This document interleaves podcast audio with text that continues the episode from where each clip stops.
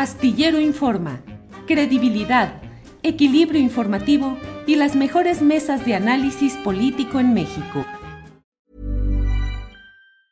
Tired of ads barging into your favorite news podcasts? Good news. Ad-free listening is available on Amazon Music. For all the music plus top podcasts included with your Prime membership. Stay up to date on everything newsworthy by downloading the Amazon Music app for free or go to amazon.com slash news ad free.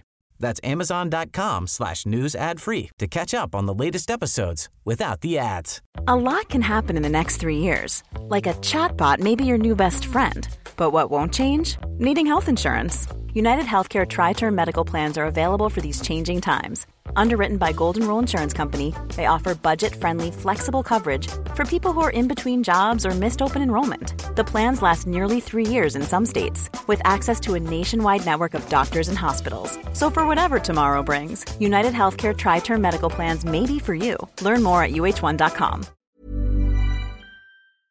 Víctor Ronquillo, a quien saludo con el gusto de siempre.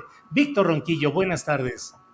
Buenas tardes, Julio. Buenas tardes a mis colegas de la mesa y obviamente también un saludo para el público que nos mire y que nos escucha, Julio. Aquí estamos. Muy bien, Víctor, gracias. Ricardo Ravelo, periodista, buenas tardes. Hola Julio, ¿qué tal? Muchas gracias. Es un placer estar aquí contigo en la mesa los jueves. Saludo para Víctor Ronquillo y Guadalupe Correa y al público que nos está sintonizando. Gracias. Guadalupe Correa Cabrera, buenas tardes. Muy buenas tardes, Julio. También un placer estar contigo, estar con mis grandes colegas Víctor Ronquillo y Ricardo Ravelo. Les mando a todos un gran, un, gran saludo y como siempre muy contenta de estar aquí los jueves. Gracias, Guadalupe. Vamos empezando con Ricardo Ravelo. Ricardo, la figura de Alejandro Gertz Manero no deja de estar presente casi todos los días en el escenario político y judicial no por razones positivas que mucho quisiéramos de que se avanzara en la Procuración de Justicia, sino por muchas broncas relacionadas a veces con litigios personales de él y con la morosidad institucional. ¿Cómo ves la figura de Gers Manero, sus detalles en estos momentos, Ricardo? Pues muy cuestionado el fiscal precisamente por, por este estancamiento en la Procuración de Justicia eh, y, este tema que, bueno, ha resultado ser eh, excepcional, yo no conozco en los últimos años, por decir algo, en los últimos 20, 25 años, no conozco ningún procurador como era antes, ahora fiscales, que haya estado tan, digamos, tan avasallado por la crítica, el cuestionamiento público, eh, metido en escándalos, por litigios personales donde afloran la danza de millonaria, eh, hasta hoy sin explicación por parte del fiscal. Eh, se quedó pendiente su comparecencia en el Senado de la República. Recuerdo que hubo ahí un acercamiento entre el fiscal y, el coordinador de Morena en, el Senado, Ricardo Monreal, para asistir a, la, a dar un informe, a dar uh, explicación respecto de todos los señalamientos sobre pues, su, fortuna, eh, aquella colección de autos, de más de 100 autos que adquirió. Este, hay una serie de polémicas que en realidad pues, este, están llamando mucho la atención eh, de algunos excesos del fiscal, eh, mientras que por otro lado, pues también se abrió la, se ha abierto el cuestionamiento hacia el el principal funcionario en el tema de procuración de justicia por la falta de resultados en, las investigaciones clave, ¿no? Creo que, creo que el caso Gers Manero está poniendo en evidencia que el combate a la corrupción pues no se está llevando a cabo tan a fondo como, como se ha dicho. Eh, hay casos muy pendientes todavía, los Oya, el caso de Juan Collado, el tema de los 43 estudiantes de Yotzinapa, extradiciones pendientes de, exfuncionarios eh, eh, que todavía no, no, pueden ser traídos a México para ser juzgados. Creo que es una larga lista de pendientes de asuntos que están estancados a tres años de gobierno que ponen en entredicho que realmente eh, el combate a la corrupción y, el, combate a la, la injusticia pues es, vaya, vaya a fondo y en serio. Lo que está sobresaliendo hoy en, en general, pues no son los resultados, sino los escándalos. Me parece que es un mal signo este de, de que el propio eh, funcionario responsable de procurar justicia, pues esté siendo cuestionado incluso hasta por sus familiares políticos por una, la muerte del hermano, eh, el encarcelamiento de la cuñada eh, aparentemente injusta y una danza millonaria que presuntamente está en paraísos fiscales que hasta hoy no tenemos una sola explicación del fiscal sobre el origen de esa fortuna que, bueno, se pone en duda y que ha levantado muchísima polémica y cuestionamiento, que me parece que el fiscal debe, debe salir, dar la cara y explicar realmente de dónde obtuvo eh, esa cuantiosa fortuna, porque se ha cuestionado incluso que el hermano fallecido era, era, un, era una pieza clave en, en, el manejo de estos fondos. Se ha dicho también públicamente que era su testaferro y que de ahí se derivó el conflicto familiar, ¿no? Porque finalmente la familia política se ha negado a devolver presuntamente estos dineros a Gers Manero. Creo que esta polémica no se puede quedar ahí, este, solo en eso, sino se necesita una explicación puntual que hasta hoy el fiscal nos ha quedado a deber. Bien, Ricardo. Gracias. Eh, Guadalupe Correa Cabrera, ¿qué opinas de lo que sucede con el fiscal? Que, insisto, pareciera que son demasiados los asuntos personales en los que él tiene interés y que están en el centro de discusiones y de polémicas. Un hombre con una gran riqueza acumulada que al mismo tiempo implica intereses en controversia y al parecer, por lo que se ha ido viendo y conociendo, pues también la tentación de usar el poder de la FGR para incidir en esos asuntos de índole personal, más los problemas generales que deberían ser atendidos con rapidez y no lo son. ¿Qué opinas sobre el papel del fiscal Guadalupe? Sí, muchas gracias, Julio. Creo que en diversas ocasiones hemos tenido la oportunidad de discutir todo este tipo de cuestiones, desde las personales hasta la aplicación selectiva de justicia, hasta su lentitud que le ha ganado el mote de tortugueras.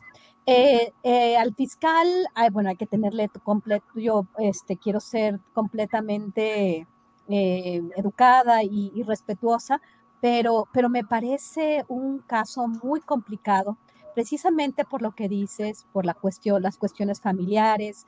recordemos también su ingreso al SNI del CONACIT como nivel 3, cuando los académicos sabemos, ¿verdad? De acuerdo a su trabajo, de acuerdo a su trayectoria, ese señor no creo que pueda tener el tiempo para dedicarle a la publicación, a la dirección de tesis y, al cumplimiento de los criterios que se requieren para llegar a un nivel tan alto del SNI, conociendo pues cómo mis colegas en México eh, luchan muy fuerte y aunque sean muy buenos investigadores, si no dirigen tesis, si, si no están dando clases y bueno, eh, conociendo la, trayectoria del actual fiscal, pues eso también nos, nos, este, nos, nos llena como de, como de dudas.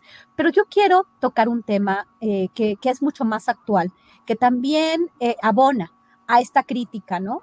Y como bien sabemos, en varias ocasiones el presidente de la República se ha manifestado en, apoyo al, al, fiscal general de la República, no obstante, estas, estos cuestionamientos y esta, pues digamos, actuación desafortunada este, en, en, diferentes, desafortunada, lenta y no efectiva en, un, en, un, en un tema que es muy importante.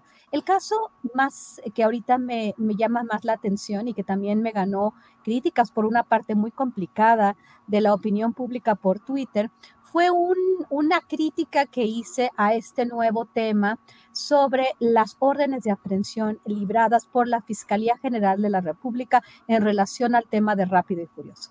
¿Qué fue lo que pasó? En primer lugar, voy a tratar de ser muy breve porque sé que no tenemos tanto tiempo, pero el tema de Rápido y Furioso fue un tema principalmente estadounidense, donde aparentemente no se le había dado notificación al gobierno de México sobre la operación de la ATF, la Agencia para el Alcohol, este, el Tabaco y las Armas de Fuego este, del Departamento de Justicia, esta investigación aparentemente fue encubierta y no se le avisó al gobierno de México. Después salieron otras, otro tipo de versiones. No he tenido obviamente el acceso a la documentación en la, con la cual se basó el fiscal para poder librar estas órdenes de aprehensión. En primer lugar, se acusaba que una de las armas de Rápido y Furioso mató, es bueno, se utilizó para matar por los Zetas a este, Jaime Zapata en, San Luis Potosí.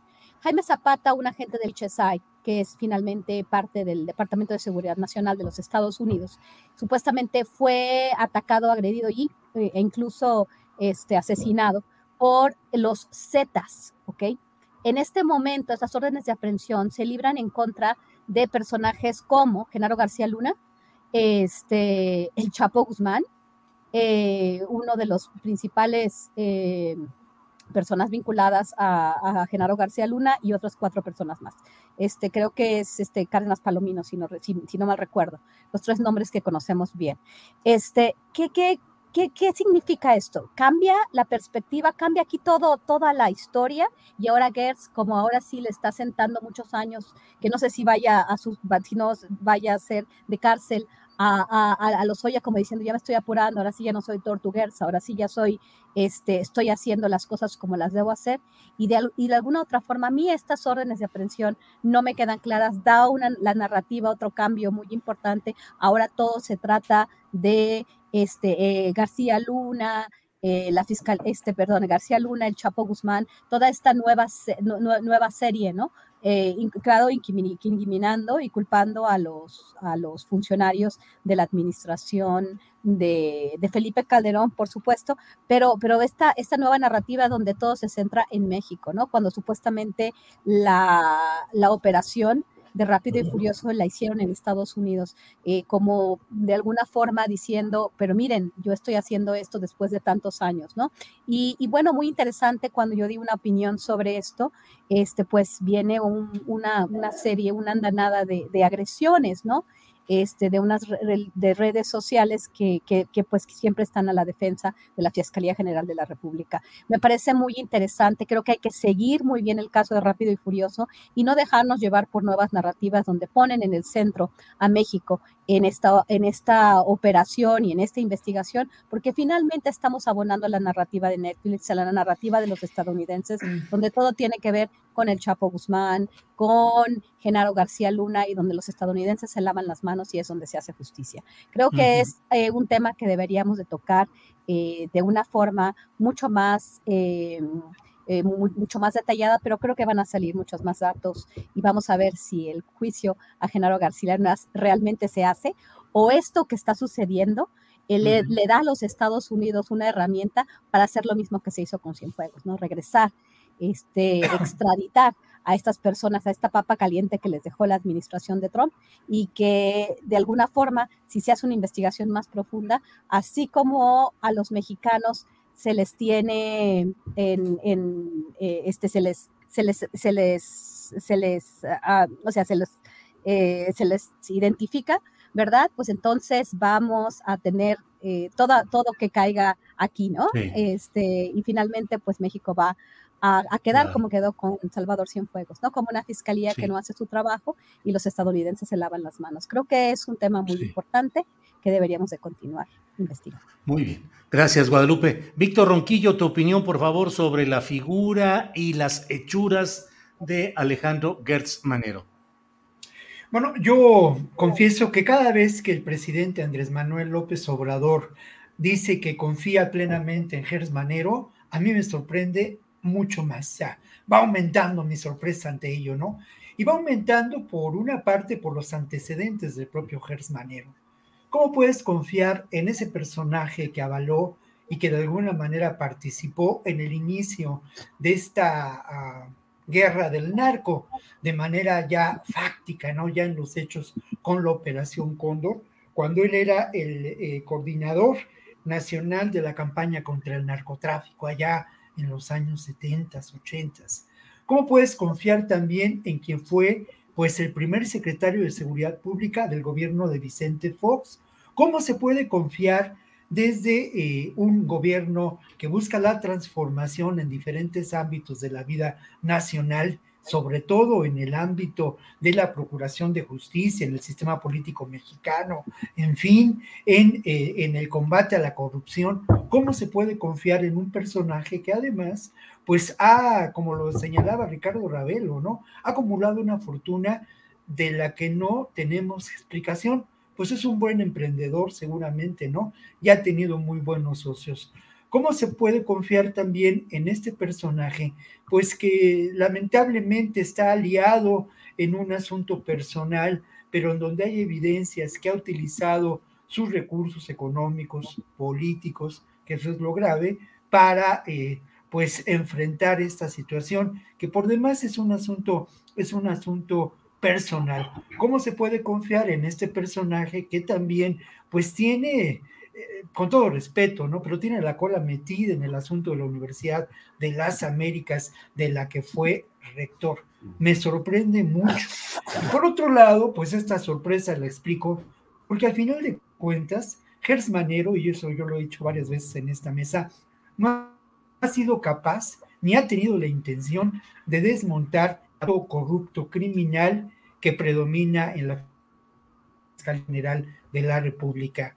Eh, tengo un dato en relación a lo que se está mm, de alguna manera disputando en esos momentos en la propia Fiscalía General de la República. Desde el año pasado, cuando andábamos de vacaciones todos, fueron despedidos 300 agentes, 300 funcionarios de la Fiscalía General de la República. Se, eh, al estilo de una película hollywoodense, se les convocó a diferentes eh, espacios y ahí se les pidieron su celular y su arma eh, y, después se les comunicó que estaban despedidos. Ojalá y que esta acción tuviera que ver con algo que es muy importante y que es fundamental, la justicia transicional. Ojalá y esta Fiscalía General de la República se encaminara a una justicia transicional. ¿Será posible mientras Gers Manero ocupe ese espacio político de manera preponderante y tenga la confianza de Andrés Manuel López Obrador? Lo dudo, lo dudo, lo dudo, lo dudo. Y por otro lado, pues solamente quiero insistir en este lamentable atraso que pone en tela de juicio las acciones políticas, el discurso y la voluntad que López Obrador ha mostrado para abatir, para enfrentar temas de corrupción. Bien, gracias, Víctor.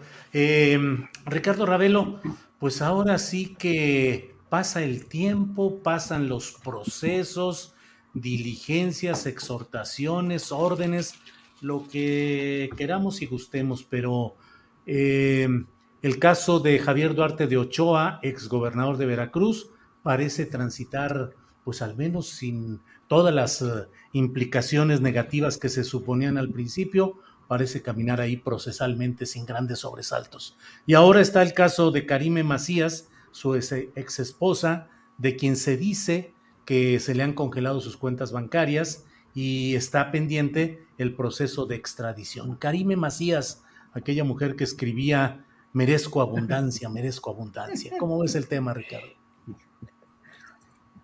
Híjole, es, es toda una, una, ¿qué te diré? Es una, una larga, larga película la de la pareja Duarte Macías, este, pues desde que fue gobernador eh, se caracterizó este, este personaje por el dispendio, eh, fue la tapadera de Fidel Herrera en, un sexenio pues muy polémico, donde el narcotráfico se, empoderó en el estado de Veracruz, particularmente el cártel de los Zetas, este, y bueno, tantas situaciones que se dieron en esos dos gobiernos, pero particularmente el de Duarte llama mucho la atención. Eh, Javier Duarte, eh, pues ha corrido hasta con cierta suerte, ¿no? Porque eh, le hicieron el favor en la administración pasada de cambiarle un delito que le debieron imputar delincuencia organizada y le imputaron asociación delictuosa, este, un delito menor por el que finalmente ya en total fue sentenciado a nueve años, cuando merecía una pena, según algunos analistas, de por lo menos 25 años. Este, ya lleva compurgados tres, seguramente en un año o un poco más puede estar libre Javier Duarte.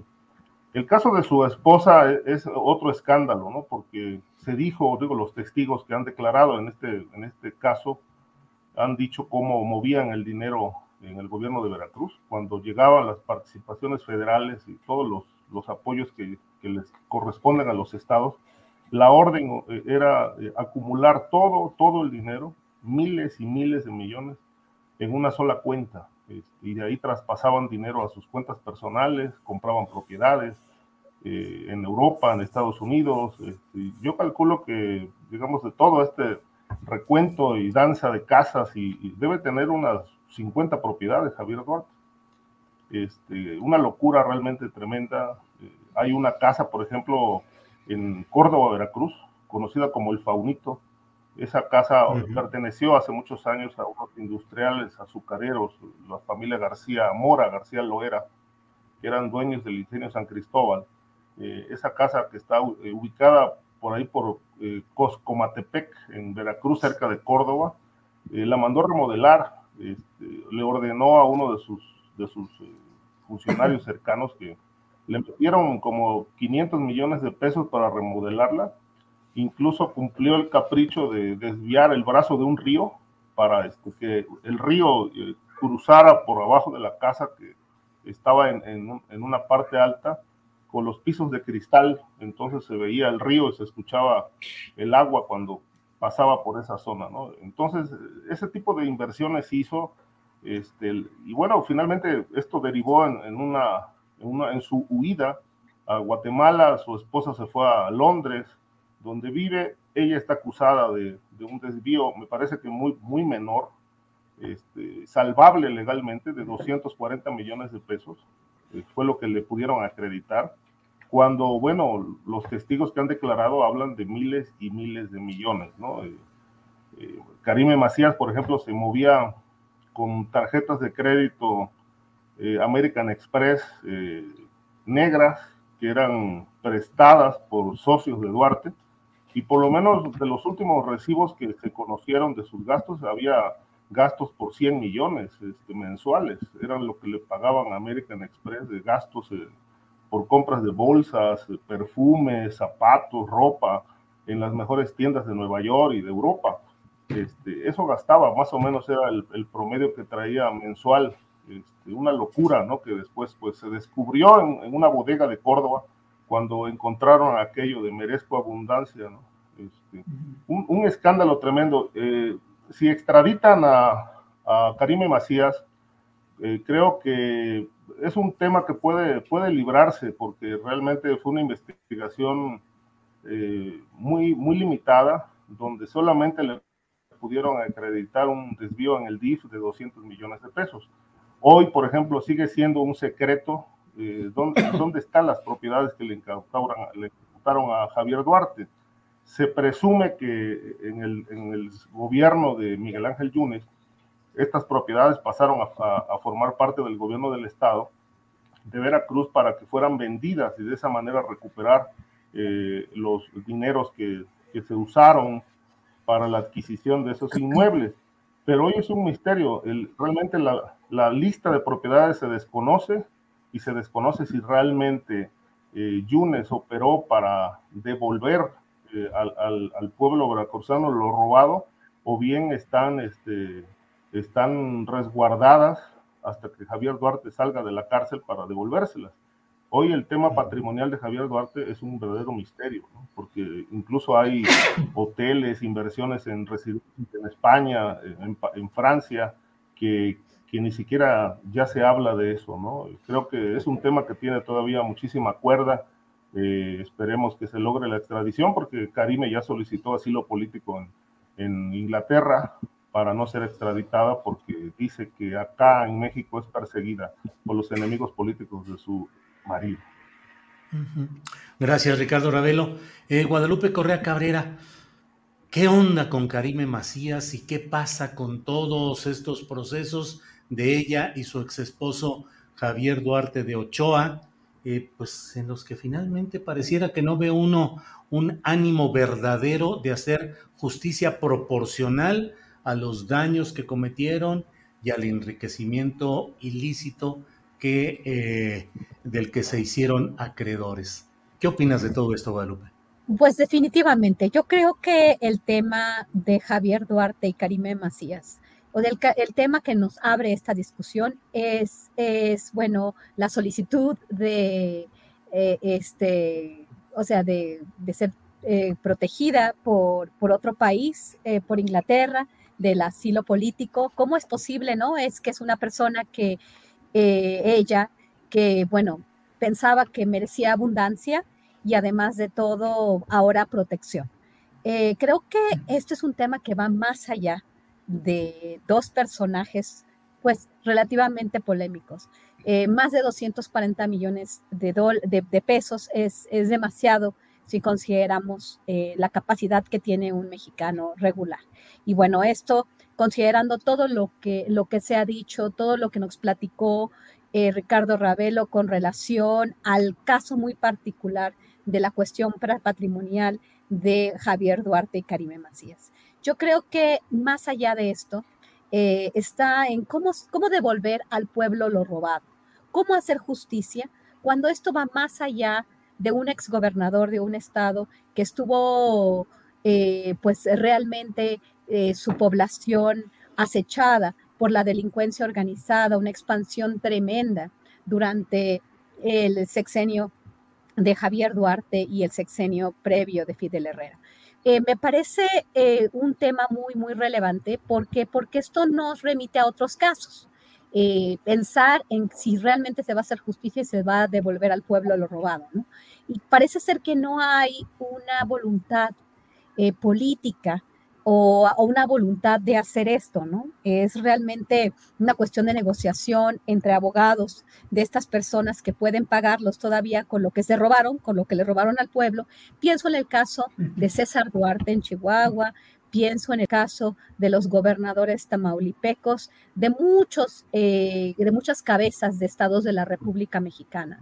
Y por eso quisiera hacer otra pequeña reflexión, porque creo que el análisis de Ricardo Ravelo con relación al tema de Karime Macías y con relación al, tema de, Javier Duarte fue muy completo. Pero pensando en este tema, quiero, quiero hacer una muy breve reflexión con relación al hecho de que eh, en muchas ocasiones, y esto lo dicen muchos los estadounidenses, los gobernadores reciben dinero del narcotráfico, protegen al narcotráfico a cambio de dinero, lo mismo que Genaro García Luna, y por eso está en los Estados Unidos por recibirle dinero al Chapo Guzmán. Yo no quiero no pensar en que esto sea así, porque la protección política obviamente permite que se, vinculen estos, estos políticos con el narcotráfico, pero yo me pregunto, simplemente toda la capacidad que han tenido de robarle al, Estado, al erario de su Estado, eh, al erario de la nación, tantos recursos, pues realmente a mí me parece que muchos de los recursos que tienen en cuentas en los Estados Unidos y que los vinculan a crimen organizado, el crimen organizado es que se organizan para, para, para, para, para hacer actos de corrupción al, al, más alto nivel. Creo que el tema de Javier Duarte y su esposa estuvo, pues realmente nos da claramente esa, esa imagen, ¿no? Y entonces, Genaro García Luna, de la misma forma, todos los escándalos, todo el presupuesto que tuvo para generar la Policía Federal, este, cual dirigir la Secretaría de Seguridad Pública, todos los recursos que tuvo de privatizar los penales, todo, todo en la capacidad que tuvo, todos los recursos para Plataforma México.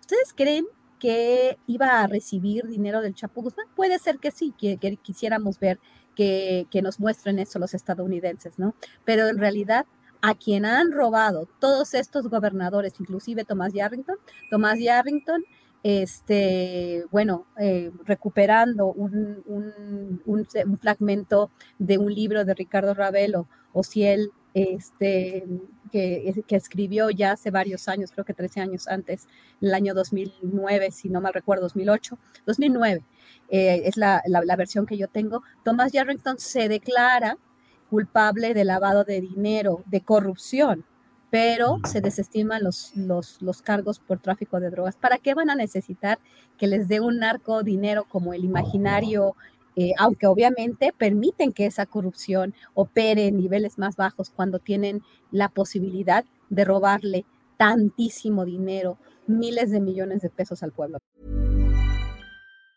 Tired of ads barging into your favorite news podcasts? Good news. Ad-free listening is available on Amazon Music for all the music plus top podcasts included with your Prime membership. Stay up to date on everything newsworthy by downloading the Amazon Music app for free or go to amazon.com slash news ad free. That's amazon.com slash news ad free to catch up on the latest episodes without the ads. Millions of people have lost weight with personalized plans from Noom, like Evan, who can't stand salads and still lost 50 pounds. Salads, generally, for most people, are the easy button, right? For me, that wasn't an option. I never really was a salad guy. That's just not who I am. But Noom worked for me. Get your personalized plan today at Noom.com. Real Noom user compensated to provide their story.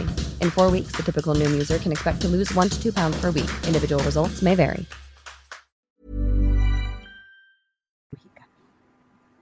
Bien, Guadalupe, gracias. Sobre este tema, Víctor Ronquillo, ¿qué opinas?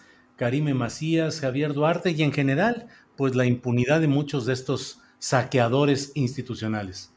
Sí, yo creo que lo acabas, acabas de dar en el blanco y con una, eh, digamos, es un dardo tirado justamente al centro y has dado en el blanco, ¿no?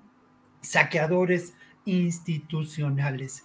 Yo creo que esto nos remite, ya lo decía Guadalupe Correa, nos remite a cómo operó el Estado, las instituciones del Estado en función de la delincuencia, en, función de la acumulación de capital, en función del saqueo, en función de la corrupción y el uso de recursos de, de obras públicas en beneficio propio, en la construcción de verdaderos imperios criminales. Esto hay que mirarlo en relación a cómo se va construyendo ¿no? esta realidad política en nuestro país y cómo esta realidad política lamentablemente persiste hoy en día y ya hablaremos más adelante, se expresa de manera muy peligrosa de cara a las elecciones que se llevarán a cabo el próximo año.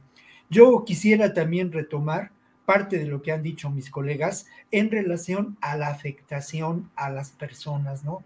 cómo estos verdaderos imperios criminales que eh, ocupan el poder político, ligados a, otros poderes, como puede ser el poder criminal, el poder también empresarial, que eh, de alguna manera busca beneficios más allá de los negocios lícitos, cómo esto afecta de manera grave a las, eh, a las personas, ¿no? Yo quisiera recordar las desapariciones, la violencia, los periodistas asesinados en el régimen de Duarte y cómo de alguna manera esta realidad en Veracruz persiste hoy en día, ¿no? Y cómo este entorno de violencia que en este momento persiste, se da en nuestro país, tiene que ver con la construcción de estos imperios criminales. Lo otro que quisiera señalar es cómo Karime Macías pertenece a lo que mi maestro José Agustín llamó parte de la tragicomedia mexicana, no hay duda. Es un personaje perfecto de esta tragicomedia mexicana. Recordabas tú, Julio, eh, este, esta frase, ¿no? De merezco abundancia.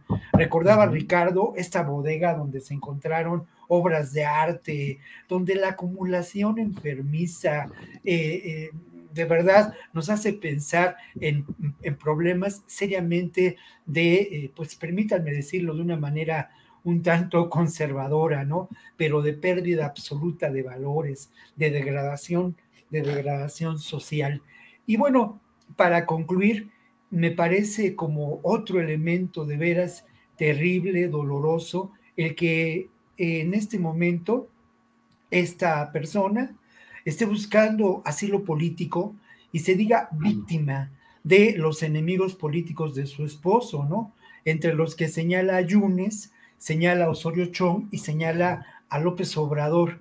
Figuras que sin duda son absolutamente disímbolas y que sí, pues de alguna manera en distintos momentos pueden considerarse opositores a Duarte pero no hay duda de que hay un, enorme, insisto en ello, degradación social que nos corresponde a nosotros como ciudadanos, como periodistas, reconocer también cómo estos imperios criminales han golpeado de manera grave, más allá del narcotráfico, ¿eh? hablo de imperios criminales, Hablo de economía del delito, cómo han golpeado a, las, a la construcción de las, eh, de las incipientes instituciones democráticas. El caso Cuauhtémoc Blanco es un caso también relacionado con estas realidades. Lo que ocurre en Tamaulipas, lo que puede ocurrir en San Luis Potosí, o ya está ocurriendo, en fin, este es un, grave daño y es un grave daño que lamentablemente en estos momentos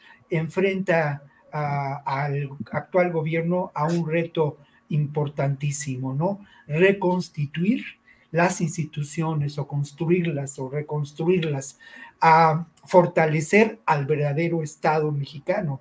Me parece que esto es eh, eh, el gran reto en lo que viene en el futuro del gobierno de López Obrador. Bien, Víctor, gracias.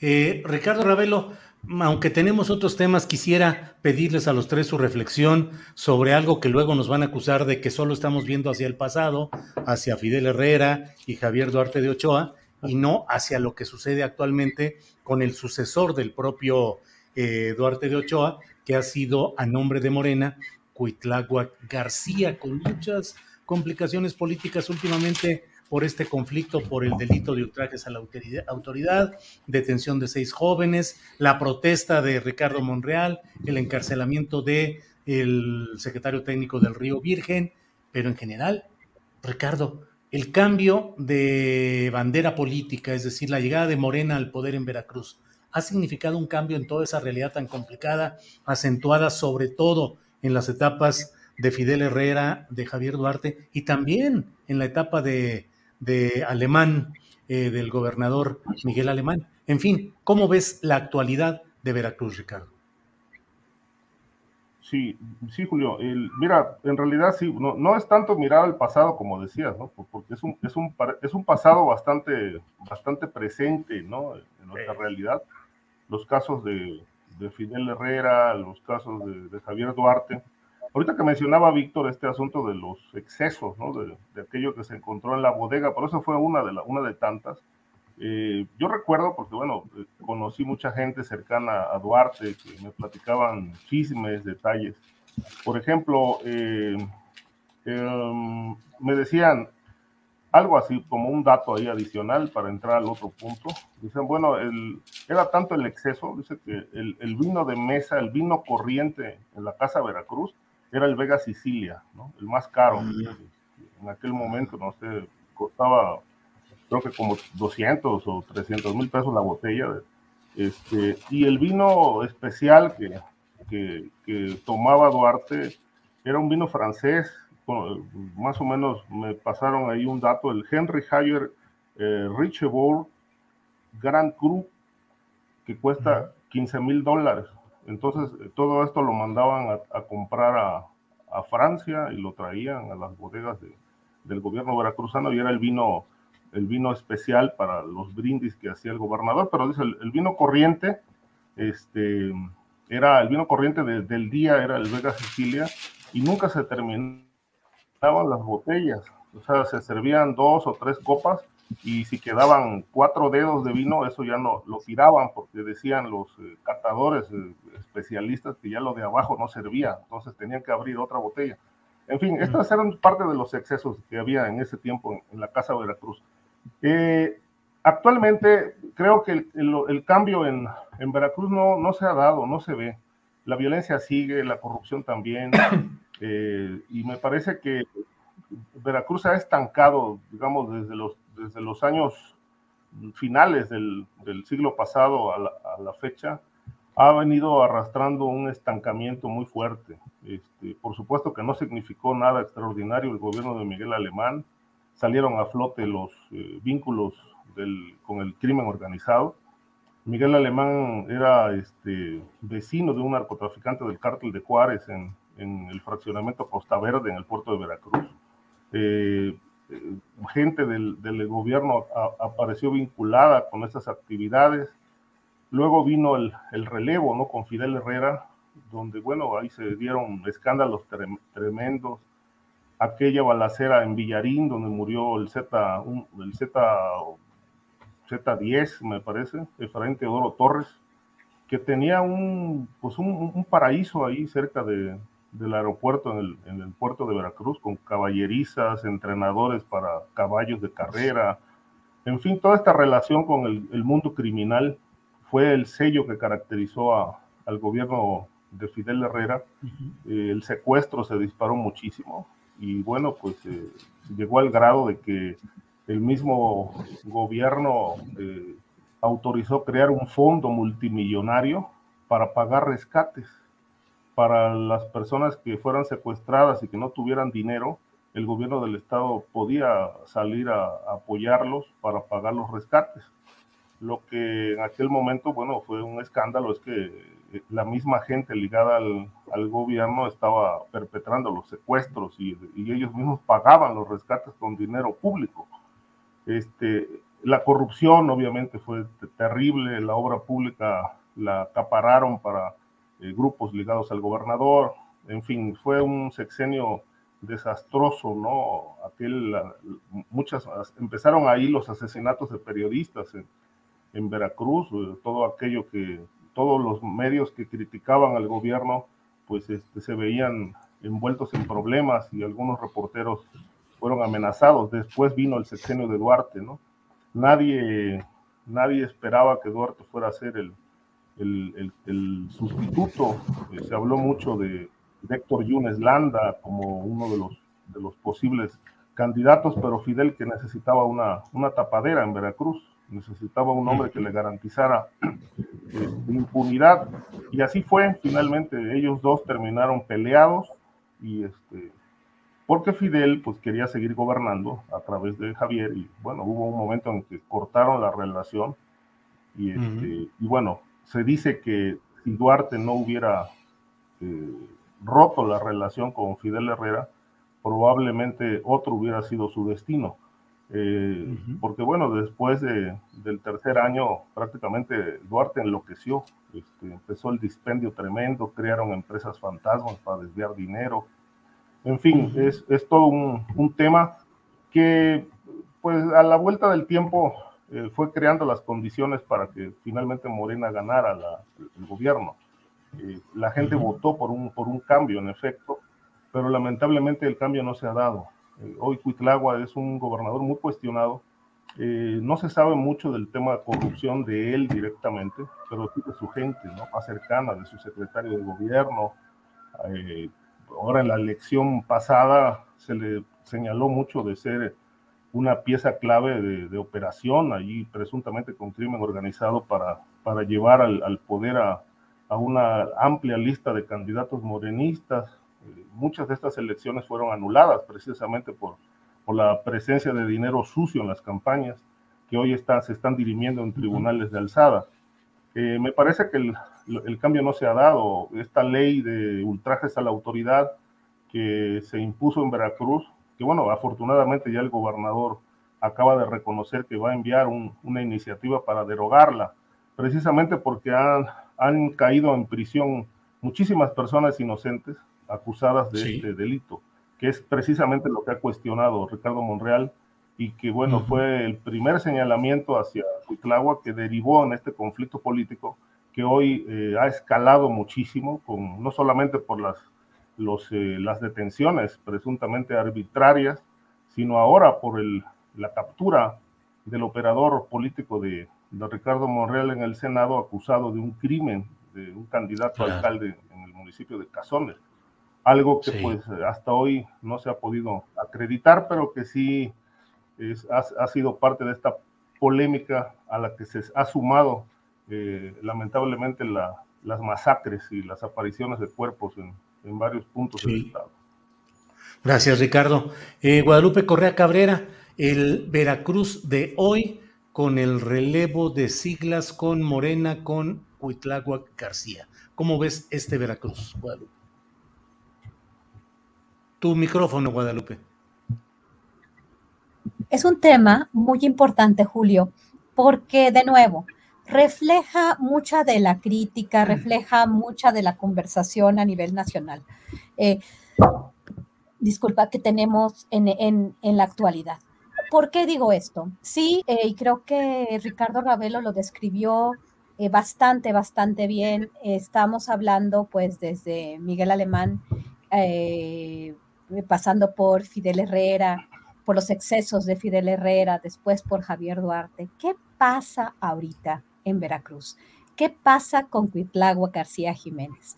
Em, como bien lo menciona Ricardo, y sin querer disculpar al gobernador en lo que parece ser un estado, pues todavía con problemas importantísimos sobre delincuencia organizada, ahora no son los Zetas, ahora pareciera ser que son dos facciones internas dentro del cartel Jalisco Nueva Generación y bueno, y niveles de impunidad y de corrupción impresionantes. Solamente el día de ayer el gobernador declara que en un video que son asesinadas algunas personas, ellos son parte de la delincuencia organizada, que es un montaje. Este tipo de videos pues empiezan, eh, bueno, el estado de Veracruz es los estados pioneros de este tipo de videos, de este tipo de montajes. Recuerdo el tiempo de Javier Duarte y su relación con el gobierno de Felipe Calderón, el surgimiento de los matacetas y de alguna forma el surgimiento del cartel Jalisco Nueva Generación.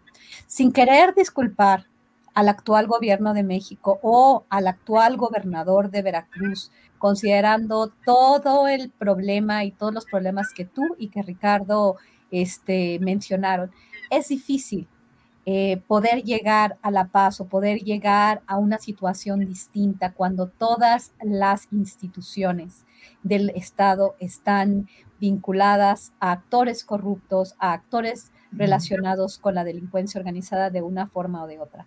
Entonces, sin querer justificar esto, simplemente quiero decir que esto es parte de todo un proceso de descomposición de las instituciones, de todo un proceso de eh, de, regeneración, de extensión del crimen organizado, de transformación de la delincuencia organizada en el Estado y de la incapacidad, ¿por qué no?, de la actual administración.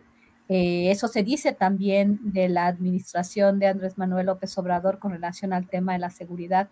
Si bien no quisiera poner todo, toda la responsabilidad, pero ¿por qué? Porque es imposible ponerla en el actual gobierno del estado de Veracruz, el actual gobierno de México, pero sí creo que es un foco de atención, un punto clave que se tiene que considerar y, por ejemplo, en lugar de desestimar, eh, porque son autoridad, pero creo que estos son llamadas de atención muy importantes. Y quizás no solamente llamadas de atención, que quizás Cuitlagua García Ramírez pues tiene, utiliza eh, la justicia de una forma facciosa, pero bueno, vamos a ver cuáles son las, la capacidad que él tiene, quiénes son realmente las personas que están con él, qué, tan, qué, qué tanto es el grado de corrupción y qué tanto es capaz de controlar el tema de la seguridad en su país y qué tal si realmente está vinculado con este, este crimen organizado que participa en elecciones, porque se han dicho muchas cosas, no se han probado muchas otras, y pareciera ser que también la oposición le gusta mucho utilizar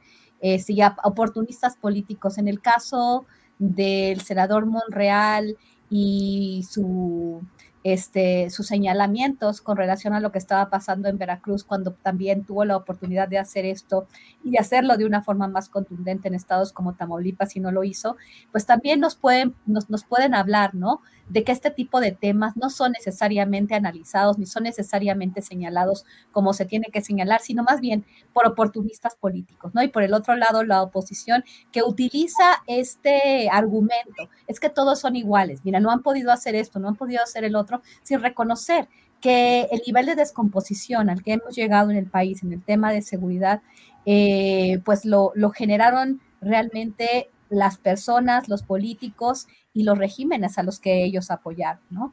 Yo creo que sí, también hay que reconocer que no han dado el ancho estas autoridades y que probablemente en el caso de Veracruz vamos a empezar a a darnos cuenta de más cosas. En este momento quisiera este, pues mantenerme a la expectativa y ver qué, realmente es lo que va a pasar con la derogación de esa ley, ¿no? Este, que, que, ha, desencadenado pues, este, pues injusticias y personas que han estado presas por cualquier cosa que, que, se le ocurra a la autoridad.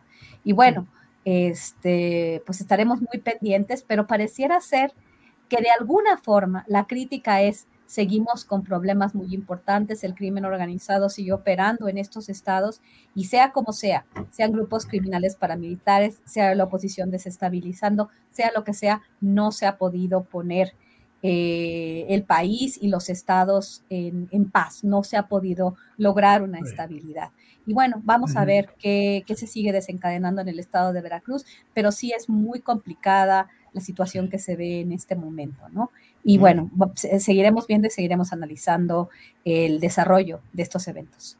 Muy bien, Guadalupe, muchas gracias. Víctor Ronquillo, sobre Veracruz actual, Cuitláhuac García y la comparación con lo que sucedía antes y lo que sucede ahora. Por favor, Víctor. Mira, hay dos temas que yo quisiera poner sobre la mesa, ¿no? Uno tiene que ver con el asunto político y cómo eh, este, este, la captura, la detención, la acusación en contra de José Manuel del Río Virgen eh, por un homicidio de tintes políticos, eh, llevó a distintos pronunciamientos, ¿no? Eso es eh, lo primero que hay que mencionar. Aquí me parece que hay mucho mar de fondo.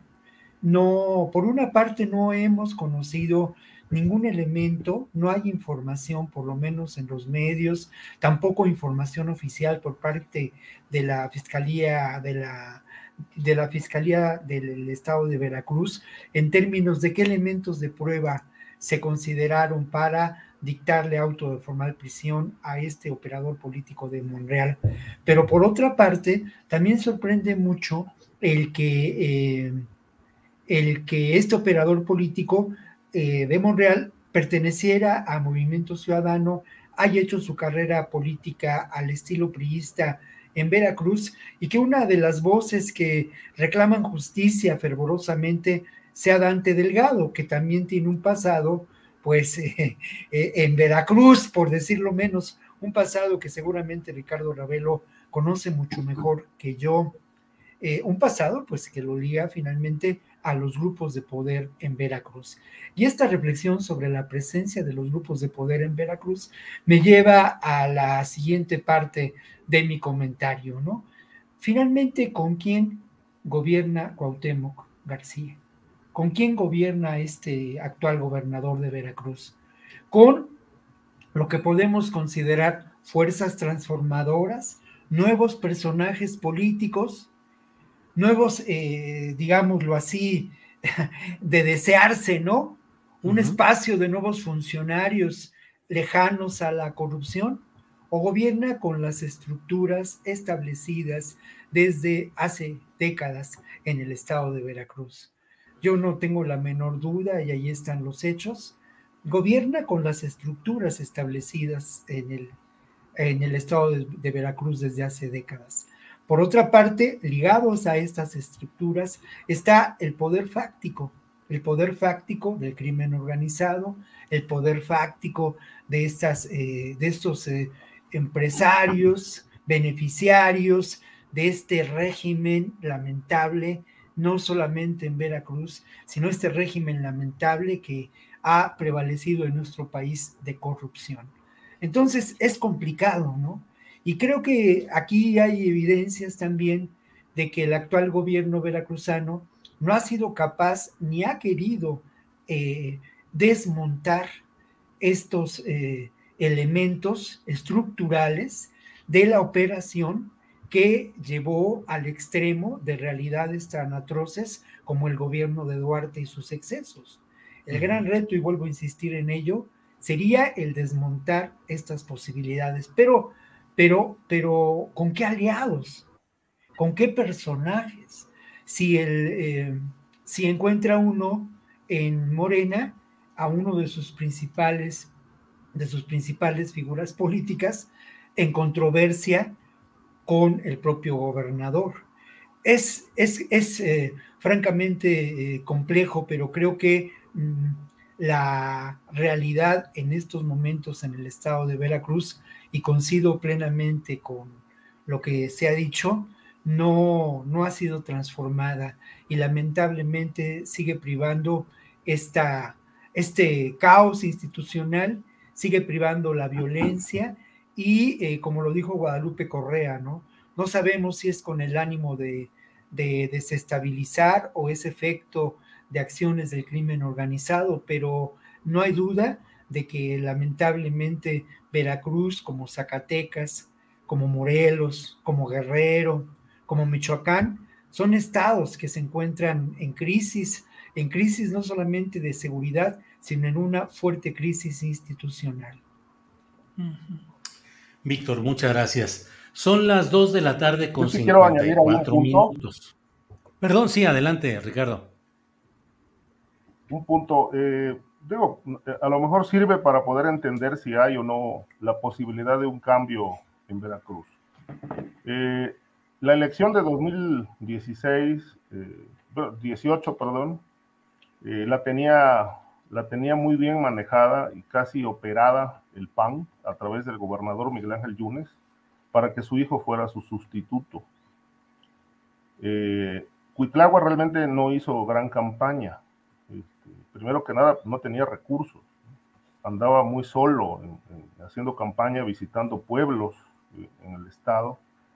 Y cuando vino la, la ola de Andrés Manuel López Obrador, que estaba levantando muchísimo eh, eh, expectativa en el país, a Cuitlagua solamente le dijeron, este, tú mantente tranquilo, en palabras textuales, nada más no cometas pendejadas.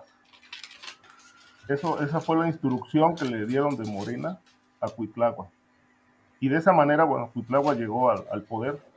Pero hay otro aspecto ahí importante eh, que, señalar. Eh, los tres mil y pico, cuatro mil votos con los que ganó Cuitlagua, según muchos morenistas con los que he platicado, se la, se la deben a Fidel Herrera. Este, hay que recordar que Fidel Herrera y Miguel Ángel Yunes están peleados a muerte desde hace mucho tiempo. Y a Fidel no le convenía que quedara el hijo de, de Yunes en el gobierno. Mm. Entonces los morenistas dicen que le agradecen mucho a Fidel Herrera haber operado este, en ciertas zonas del estado estos 3.000 o 4.000 votos adicionales con los que finalmente ganó la elección este, García. Eh, esto explica también eh, por qué finalmente el, el, hijo de Fidel Herrera, bueno, llegó a la Diputación Federal, no pudo, no pudo concretarse su, su nombramiento por el tema de género, pero eh, se habla de que, bueno, se está preparando un gran proyecto para lanzar a Javier Herrera Borunda como candidato del Verde y de Morena para la elección del 2024 en Veracruz. Entonces, hay muchos morenistas que expresan un amplio agradecimiento a Fidel Herrera precisamente porque de esos, eh, con esos tres mil y pico de votos con los que ganó, este, fueron obra de la de la operación política de la gente de Fidel en el centro y el norte del estado. Vaya, vaya, pues realmente, como siempre, la mesa de seguridad es una mesa llena de información, de detalles, de claves, de perspectivas sobre un tema que siempre nos esforzamos aquí en abordarlo de una manera seria, profesional, profunda, que nos permita ir entendiendo lo que sucede por encima de las simplificaciones o de lo eh, de la nota roja como tal, sino el contenido, la esencia y la trascendencia de todo esto. Son las 2 de la tarde con 58 minutos, se nos ha ido el tiempo, habíamos quedado de abordar un tema muy especial que era el del impacto de estos grupos criminales en las elecciones, cuando menos de tres estados, Durango, Quintana Roo y Tamaulipas, pero eso nos daría para llevarnos media hora todavía. Les propongo que lo dejemos para la siguiente ocasión y que analicemos esos tres estados o si añadimos a otro, pues también porque no están exentos otros lugares, Oaxaca, por ejemplo, de estas mismas implicaciones e involucramientos. Así es que, si están de acuerdo, lo hacemos para la próxima semana, porque ya hoy se nos ha agotado el tiempo. Eh, Ricardo Ravelo. de dos horas la mesa. Sí, o le ponemos segundo piso para que podamos tener. Pues no creas, a veces, a veces dan ganas de veras de hacerlo sin la. Eh, lo que pasa es que luego, como uno tiene ya en la programación, ya tenemos en un. Terminando, y aprovecho para quienes nos escuchan decirles que en un. Terminando esta mesa, vamos a tener una entrevista con uh, René Vallarta o con su abogado, estamos precisamente en eso, por cuestión de tiempo de ellos, pero tendremos esa entrevista con el abogado o con René Vallarta para tener más detalles de lo que sucedió ayer con este intento de levantón o de secuestro contra el hermano de Israel Vallarta.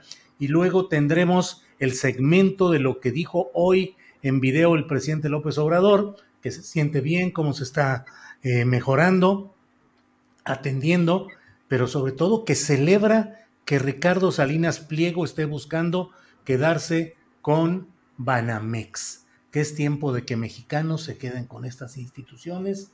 Y bueno, me ahorro los comentarios para darlos un poquito más adelante. Entonces, pues eh, Ricardo Ravelo, muchas gracias por este jueves 13 de enero. Gracias como siempre y buenas tardes. Gracias, Julio. Como siempre, un placer. Gracias también. Eh, eh, saludo a mis amigos también que tengan un, un, buen fin de semana y al público que nos ha seguido. Gracias, Ricardo. Guadalupe, gracias y buenas tardes. Muchas gracias, Julio. Yo también saludo a mis colegas. Les deseo un excelente final de semana y fin de semana. Muchas gracias por la invitación y solamente una pequeña reflexión. Cuando empezamos a discutir estos temas, me llega, la, me llega la, a la mente, ¿no? El tema del oportunismo político, eh, porque pues se han metido muchas personas al ruedo, ¿no? Para poder tener espacios dentro de un proyecto que en el que ni siquiera eh, fundamentalmente creen así es, así es, comparto totalmente. Gracias, Guadalupe. Víctor Ronquillo, gracias, buenas tardes.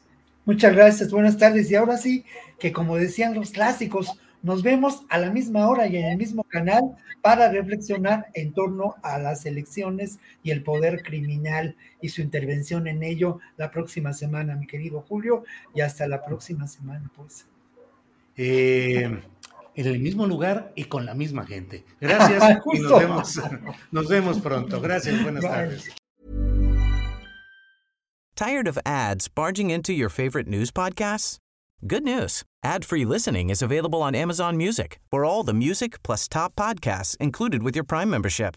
Stay up to date on everything newsworthy by downloading the Amazon Music app for free or go to amazon.com slash news ad free. That's amazon.com slash news ad free to catch up on the latest episodes without the ads. ¿No te encantaría tener 100 dólares extra en tu bolsillo? Haz que un experto bilingüe de TurboTax declare tus impuestos para el 31 de marzo y obtén 100 dólares de vuelta al instante. Porque no importa cuáles hayan sido tus logros del año pasado, TurboTax hace que cuenten. Obtén 100 dólares de vuelta y tus impuestos con 100% de precisión. Solo con Intuit TurboTax. Debes declarar para el 31 de marzo. Crédito solo aplicable al costo de la presentación federal con Turbo Tax Full Service. Oferta sujeta a cambios o cancelación en cualquier momento. Para que te enteres del próximo noticiero, suscríbete y dale follow en Apple, Spotify, Amazon Music, Google o donde sea que escuches podcast. Te invitamos a visitar nuestra página julioastillero.com.